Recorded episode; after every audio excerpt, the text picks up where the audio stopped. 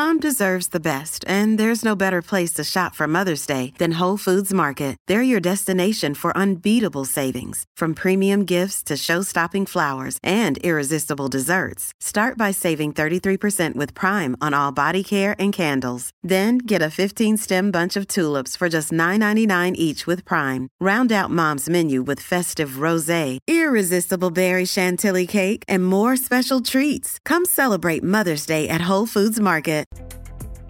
Buenas noches amigos, bienvenidos Dani Alexandrino hablando de frente aquí en Americano Media y Radio Libre 790 AM. Gracias a cada uno de ustedes por decir presente en esta conversación. Señores, hoy tengo un programa buenísimo que usted no se lo va a querer perder. Yo sé que el viernes pasado eh, se ha hablado mucho de este incidente en Tennessee, en Memphis, Tennessee, donde cinco policías inescrupulosos, y usted sabe que cuando sucede un incidente de brutalidad policial, la primera en llamarlos delincuentes disfrazados de policía soy yo. Sí, señores, porque el 99% de los hombres y mujeres que se ponen un uniforme son gente honrada, son verdaderos servidores públicos, son gentes que están dispuestos a dar la vida por defender nuestras comunidades. Pero siempre hay las manzanas podridas que lo arruinan para todos los demás. Y hoy precisamente vamos a hablar de esas manzanas podridas allá en Memphis, Tennessee, que mataron con una golpiza a, a un hombre negro de nombre Tyree Nichols. Vamos a escuchar este breve informe para entonces abundar un poquito más sobre qué pasó ahí. ¿Qué, qué la pudo ciudad haber ido mal? La ciudad estadounidense de Memphis divulgó el viernes el video que registra la golpiza policial que mató al afroamericano Tyrone Nichols, de 29 años, cuando quisieron arrestarlo por una infracción de tránsito. Nichols fue atrapado y arrestado en circunstancias que las autoridades hasta ahora han evitado describir con precisión. Murió en un hospital el 10 de enero, tres días después de ser detenido. El video muestra a los oficiales que detienen a Nichols y lo intentan derribar usando una pistola inmovilizadora, taser, y luego persiguiéndolo mientras escapa. En los siguientes segmentos del material, que dura una hora en total y ofrece audio solo en algunas partes, muestra a Nichols llorando por su madre y gimiendo, mientras los policías lo patean repetidamente y lo golpean. El presidente de Estados Unidos, Joe Biden, se declaró indignado y profundamente adolorido con el video. El demócrata afirmó que conversó con la madre de Nichols y pidió una reforma policial. Lo que está en juego es, en primer lugar, la vida de personas inocentes. Número uno. Número dos. Tiene mucho que decir y hacer con la imagen de Estados Unidos. Tiene mucho que ver con el si somos o no el país que decimos que somos, que somos un país de ley y orden y medios por los cuales podemos protestar pacíficamente y que sean los tribunales los que juzguen. Manifestantes salieron a las calles de Memphis después de la divulgación de las imágenes. En varias ciudades se preparan manifestaciones contra la brutalidad policial. Cinco policías involucrados fueron despedidos, acusados de asesinato y encarcelados, aunque cuatro fueron posteriormente liberados bajo fianza. Ahí escucharon un informe de lo que sucedió de AFP. Para abundar un poquito más y profundizar un poco en lo que mostró este vídeo de, de las cámaras corporales de los policías, me acompañan, ¿quién mejor que dos policías? Un ex policía que luego de pasar 12 años en las calles de una de las ciudades más violentas, la ciudad de Nueva York, luego pasó a ser detective y a, obviamente, investigar estos crímenes para llegar al punto de poner en la cárcel a estos delitos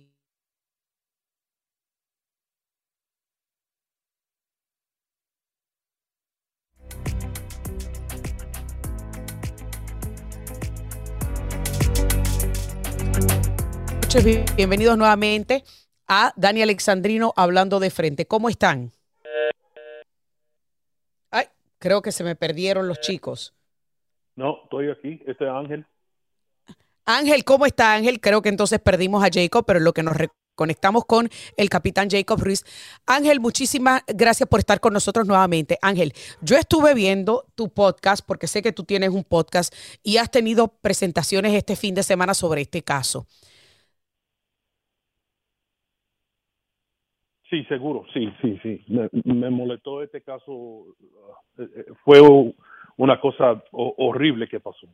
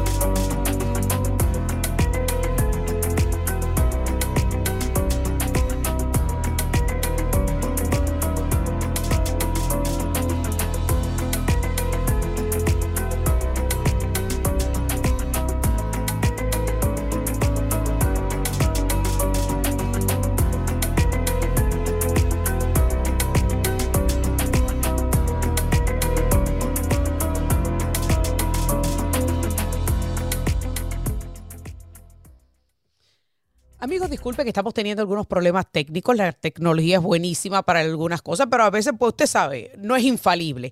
Y bueno, estamos aquí en esta conversación con el detective Ángel Maisonet. Creo que todavía tengo al detective Ángel Maisonet en línea. Ángel, ¿me escuchas? Sí, sí, estoy aquí. Ok, eh, creo que cuando se nos perdió la conexión eh, y también me dicen que ya tenemos también al capitán Jacob Ruiz, a ambos gracias por estar aquí nuevamente. Obviamente este segmento se nos va a ir rápido por los problemas técnicos que tuvimos, pero quiero comenzar con Ángel. Ángel, yo te escuché hablando este fin de semana sobre esta brutalidad, estas acciones de estos cinco policías. ¿Tu opinión sobre las acciones de estos policías? Ah, fue algo um, inhumano, ¿verdad? Ah, eh, fue algo brutal. Uh, algo que tú sabes, um, eh, eh, tenemos más de 800 mil oficiales en este país. Um, cada año ellos tienen interacciones con el público uh, más de 60 millones de veces. Um, y, mayormente de los policías se actúan, tú sabes bien, uh, no abusan de la gente. Estos, estos cinco, seis, siete oficiales no es uh, respetación de, los demás policías. De los más policías, sí. Esa es mi opinión. Seguro. Ok, muchas gracias, detective. Y vamos con el capitán Jacob Ruiz, quien todavía está activamente trabajando en la policía en el sur de la Florida. Eh, capitán, cuando ve estas imágenes, ¿qué es lo primero que te llega a la mente? Bueno, es que eh, a mí me pareció como una ganga criminal eh, actuando como delincuentes, de eso de que debemos estar eh, eh, protegiendo y evitando que suceda en nuestras calles. Muy obvio que no había ningún ningún liderazgo en este grupo de policías y que representa un fallo, obviamente como liderazgo y también en la cultura de esa organización, de esa agencia. Y tristemente, como dijo Ángel, no representa a la gran mayoría de los policías nacionalmente. Pero sí sucede, y sucede no solamente en organizaciones de ley y orden, pero en cualquier grupo de personas.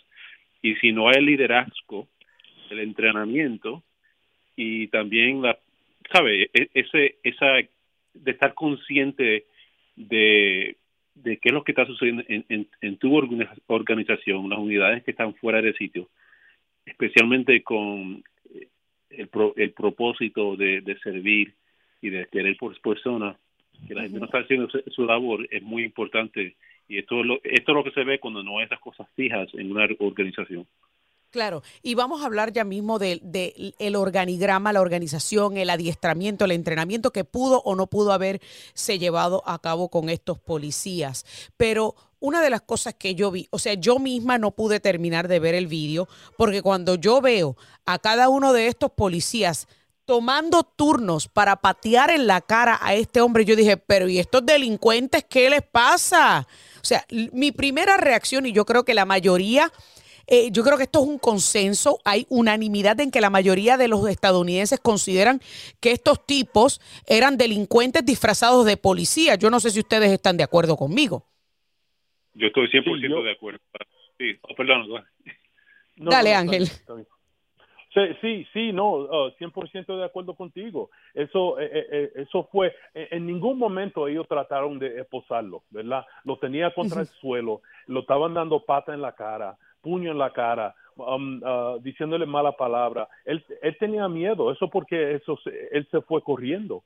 En ningún momento le trataron de esposar. Dale. O sea, que estamos hablando que aquí fallaron muchos protocolos, pero de eso vamos a hablar a continuación porque eh, prácticamente lo que me queda es menos de un minuto en este segmento. Y yo quiero dejarle sobre, sobre la mesa la siguiente pregunta.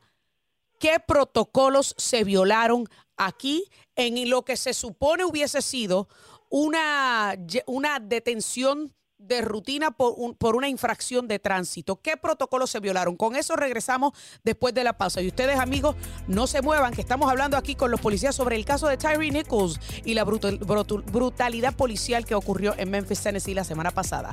Ya volvemos, Daniel Alexandrino, hablando de frente. Continuamos aquí, Dani Alexandrino, hablando de frente a través de Americano Media y Radio Libre 790 AM. Estamos hablando con el ex detective de NYPD, Ángel Maisonetti, con el capitán Jacob Ruiz de eh, Palm, Palm City Police o Palm Beach City Police. Eh, creo que, lo dije bien, eh, capitán. Así que disculpe si se me olvidó la ciudad, pero, pero de todos modos, gracias, Amo, por estar conmigo esta noche hablando de este tema tan importante, porque son situaciones como esta las que arruinan el trabajo de policías honrados como ustedes. Y yo sé que ambos de ustedes me lo han dicho en, otros, en, en otra ocasión, que no hay nada peor que odia, que no hay nada más que odia un buen policía que a un policía malo. ¿Estamos de acuerdo con eso? 100%. Eh, Ángel. Sí, seguro, yo siempre digo eso, siempre, siempre, siempre. Oh, ok, entonces, antes de irnos a la pausa, yo les dejé sobre el tintero se violaron aquí protocolos en lo que se supone sea una, una detención, o sea, un traffic stop de, de reckless driving, de manejo, eh, no sé ni cómo se le llama en español, reckless driving, eh, manejo de imprudente, manejo imprudente. O sea, estamos hablando de que este señor encontró la vida por una supuesta eh, eh, detención, o sea, porque lo pararon por manejo imprudente. Vamos a comenzar con el capitán Ruiz, ya que me dio la respuesta de la, traducción correcta a reckless driving. ¿Se violaron protocolos aquí?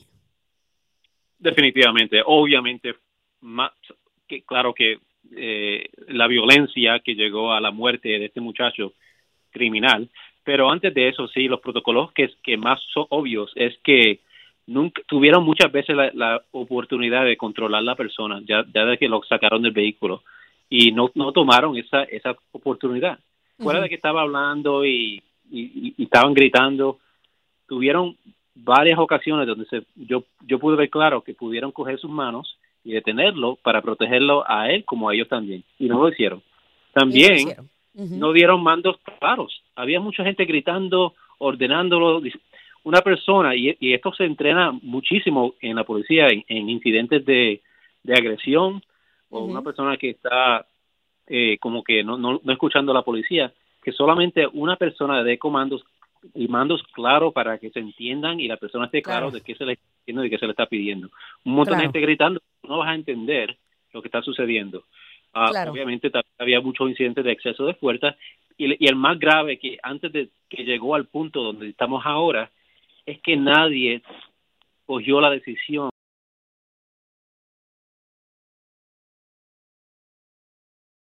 de intervenir al punto de que vimos que había un exceso de, de, fuerza contra la policía. Nosotros con policía, si yo veo otro, otro compañero viendo que no está haciendo su trabajo bien y está haciendo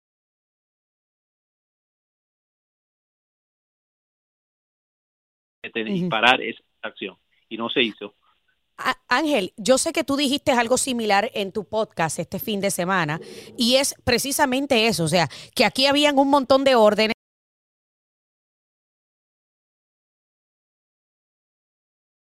Como esta haya un policía de mayor rango que tome un liderazgo. Aparente y alegadamente estos individuos pertenecían a una unidad, este, no sé si en efecto es una unidad anticrimen especial. O sea, ¿qué tú crees que fue lo que peor ocurrió en toda esta intervención?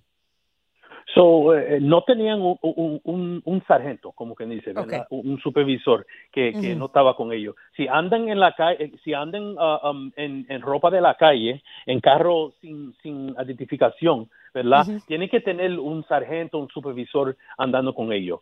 Um, en ningún momento, en ningún momento le trataron de posar. En ningún momento nadie de, ellos se, se, brincó encima del del, acusa, del, del, del Tyree Nichols para decir, hey, deja eso, no, no debe de, de, tú sabes, uh, uh, darle golpe así. Um, ningún oficial um, veterano, ¿verdad? Um, muchos de los oficiales están retirando, se están yendo de, la, la, fuerza. porque sí, de la fuerza porque porque está, están quitando fondos de la policía, tienen una guerra en este país, contra la policía. son los oficiales no, no quieren quedarse en el servicio, se van, se retira, se va para otra agencia. So, nadie ahí tenía la experiencia, para mí, la, um, tú sabes, para parar este asalto. Claro, para detener todo lo que estaba ocurriendo. Una de las cosas que yo, que yo creo eh, y, y, yo no sé si yo, obviamente yo no sé de esto, porque ahora todo el mundo está pidiendo reforma a la policía, reforma a la policía. ¿Entienden ustedes que reformar la policía va a resolver este problema de este, brutalidad policial? Comenzamos contigo mismo, Ángel, y después vamos regresamos al capitán. Hay que, reformar al público, ¿ok? Um, hay que reformar al público. La policía, si, si yo te digo, como, yo dijo antes, um, 8, 800 millones, 800 mil uh, policías en este país. 60 millones de interacciones cada sí sí sí. So, so eh, no es un problema sistema es un problema de gente verdad de, de, gente eh, ellos esos cinco uh, ellos cinco los cinco oficiales el problema de ellos. No es la problema sistema no no no es un una problema de sistema para mí. Eh, capitán ¿Es un problema del sistema o piensas tú, como dice Ángel, que hay que reformar la mentalidad de la gente o a la gente? Bueno, eh,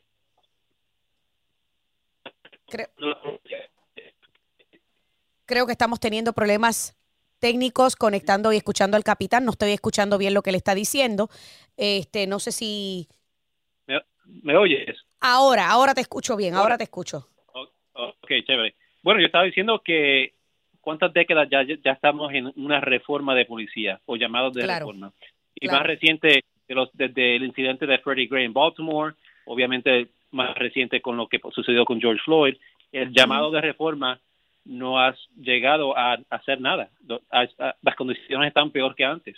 Claro. Yo para mí, porque lo que pasa es que como dijo Ángel, la reforma para muchas personas dice es que nos bajen los fondos que entre la política a lo que es servir eh, en, nuestra agencia de ley y orden y cambian nuestro trabajo a hacerlo más difícil, causando que menos, personas entren a esta carrera, que tenemos menos fondos y que la política en nuestras agencias sea contra el policía. Eso causa, causa más estrés y no está no, no ayuda a nosotros tener esa relación, como dijo Ángel, de tener la relación con la comunidad para hacer nuestro trabajo mejor y evitar estos problemas.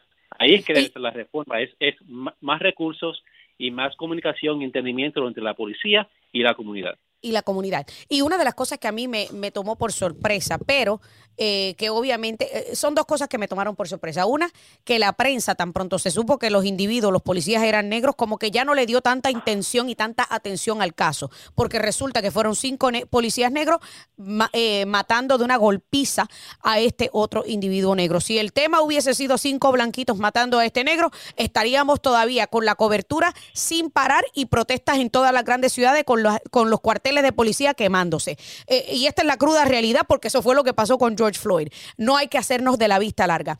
Pero una de las cosas que yo veo, y yo no sé si ustedes lo ven igual, y yo sé que algunos, que algunos de ustedes quizás no va a, entrar en este tema de política, pero cada uno de estos incidentes de brutalidad policial, en mi opinión, con algunas excepciones, han ocurrido en ciudades demócratas, donde el Consejo de la Ciudad es demócrata, donde el jefe de la policía es demócrata.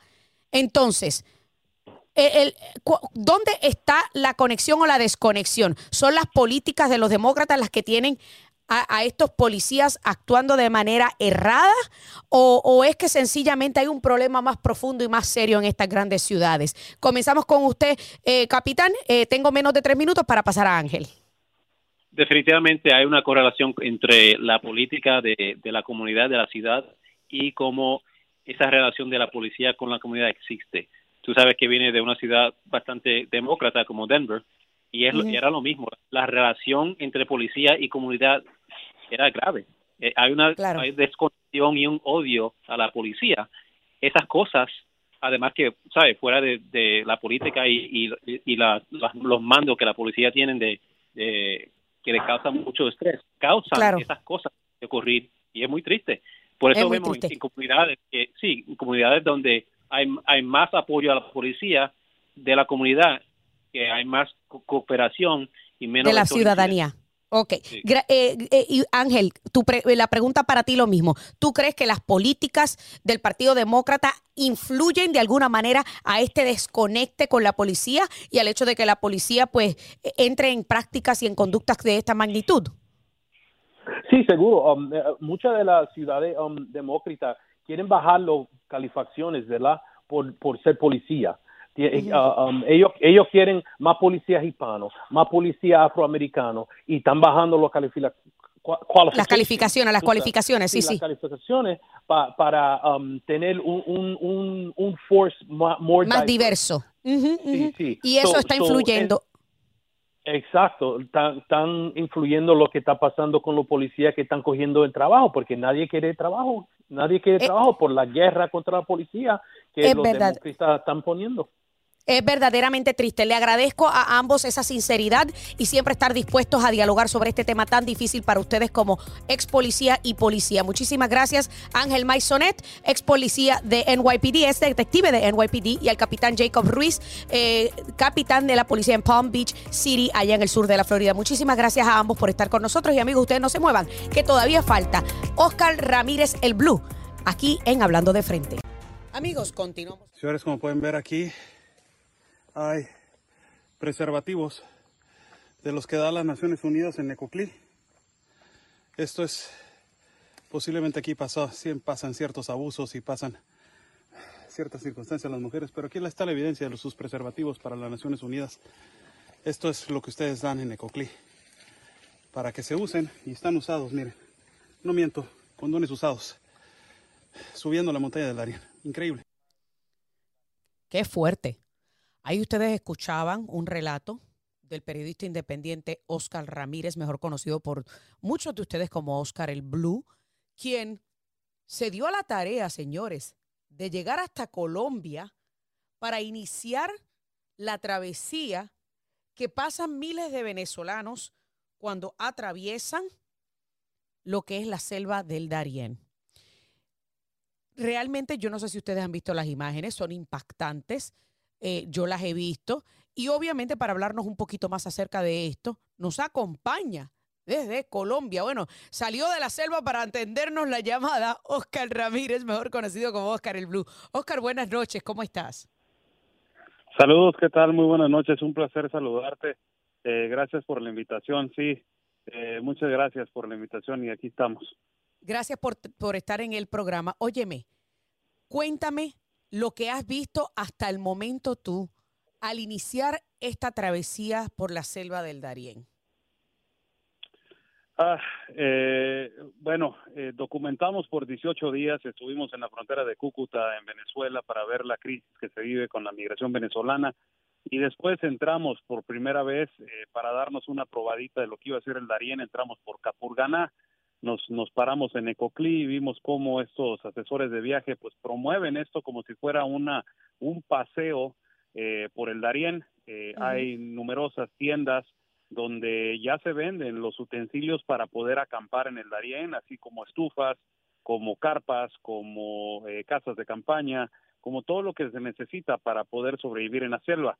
Y pues lo más impresionante fue que en el embarcadero donde salen todos los migrantes, pues se ve un este una, un puesto de las Naciones Unidas donde ellos dan preservativos y dan pastillas de plan B a las muchachas antes de subirse para irse a las, a las aldeas como Acandí o como Sazurro o como Capurganá.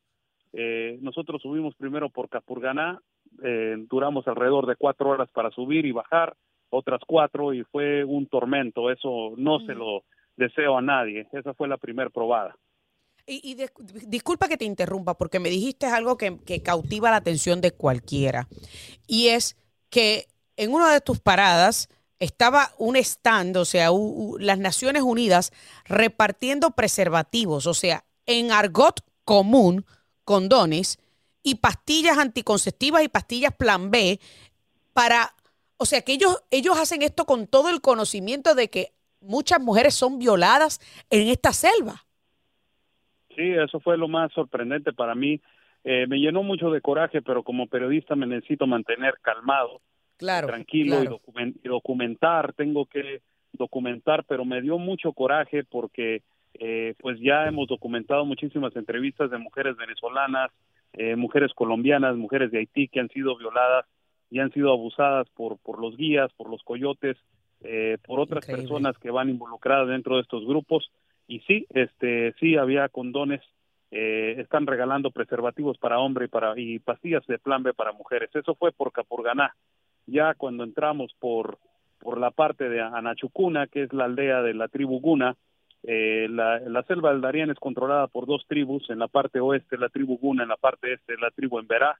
Eh, entramos nosotros con la autoridad de Senafront de Panamá ellos nos dijeron que querían que querían que nosotros dijéramos la verdad porque han ido medios de izquierda de los Estados Unidos los cuales no han hablado no han hablado de la enorme contaminación que se ubica por la migración masiva en las aldeas no han hablado de la de, del esparcimiento de malaria no han hablado de los abusos no han hablado de que cómo ellos están tratando de luchar contra el narcoterrorismo dentro de la selva y uno de ellos fue el New York Times que acaba de ir para poder publicar y no publicó absolutamente nada de Senafront.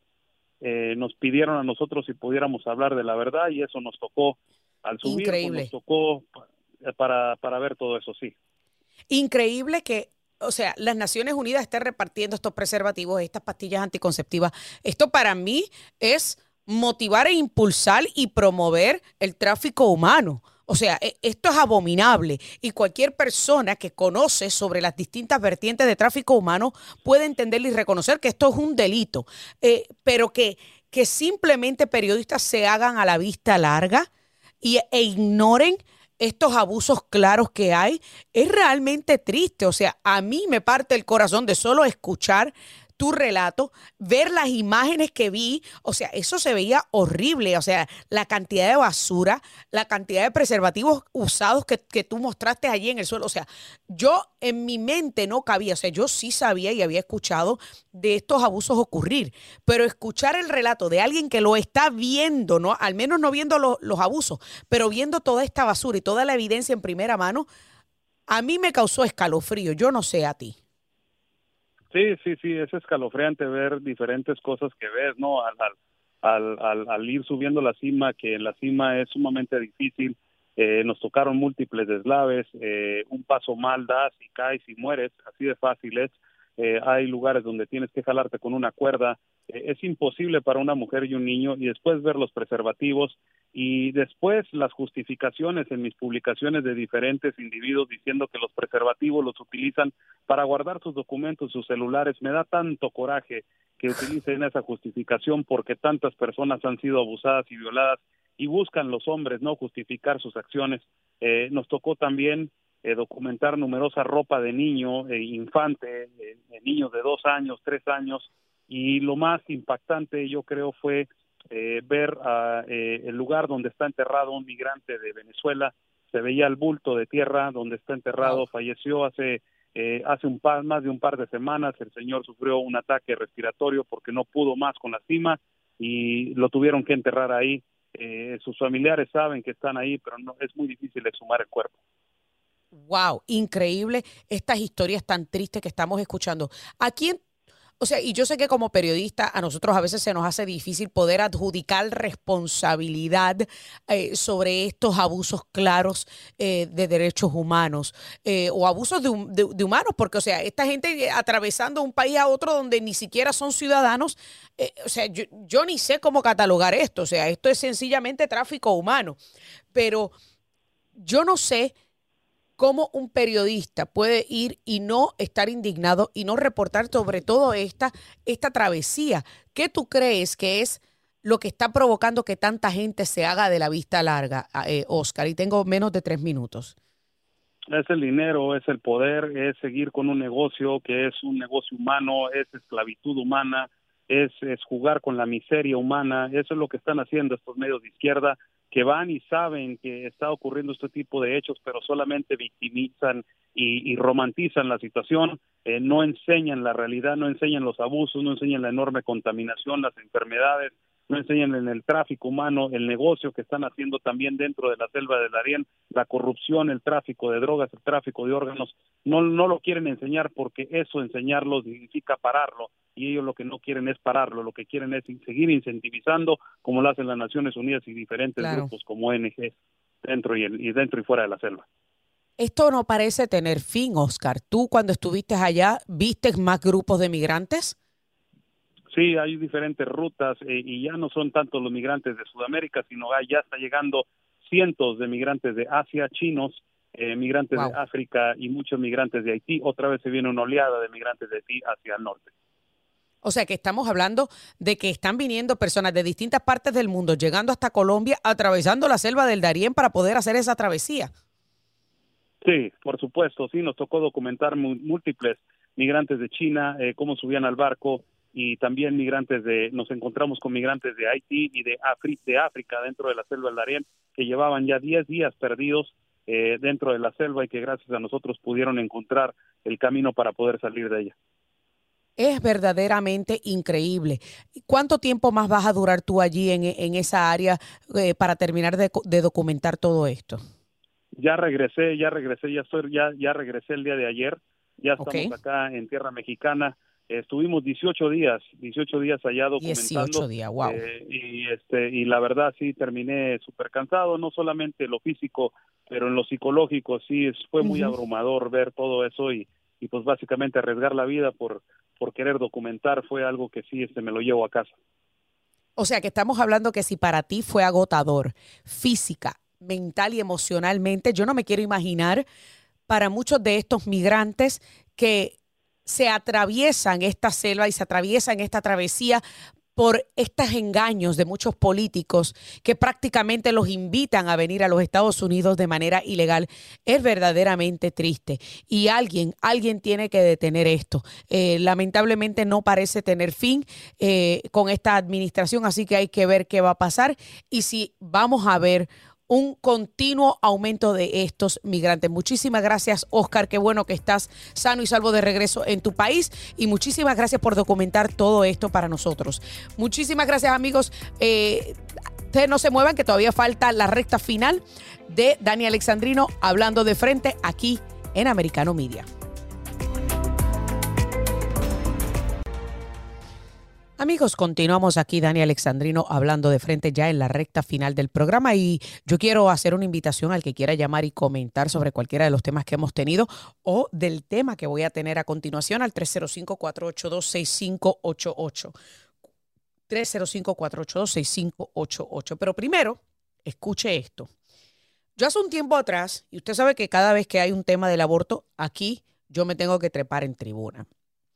Hace un tiempo atrás, yo había hablado sobre estas leyes radicales aprobadas por algunos estados demócratas que permiten el aborto prácticamente hasta el momento del parto. Y a mí me dijeron que yo era extremista, que era mentirosa y que era manipuladora. Y les dije, no, pues vayan y lean la ley que aprobó y la, la legislatura estatal del estado de Nueva York y fue firmada y convertida en ley cuando cuando el verdugo Andrew Cuomo todavía era gobernador. Señores, la celebraron con bombos y platillos, que prácticamente permitía el aborto hasta el momento del parto. Ninguno de aquellos que se atrevieron a desafiar lo que yo decía, se atrevieron a llamarme y a refutarlo, porque la ley está ahí para el que la quiera ver. Pues resulta que hay un estado que busca ser hasta más radical que Nueva York. Y ese es el estado de Minnesota, quien aprueba este pasado fin de semana lo que sería la ley de aborto más extrema de los Estados Unidos. O sea que prácticamente esto permitiría el aborto, señores, por cualquier motivo hasta el momento del parto.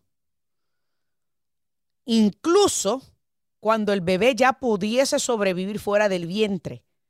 Por lo tanto, el procedimiento es extremadamente doloroso para el bebé que no ha nacido. Este proyecto de ley también negaría a los padres el derecho a ser informados cuando su hija menor de edad se practica un aborto.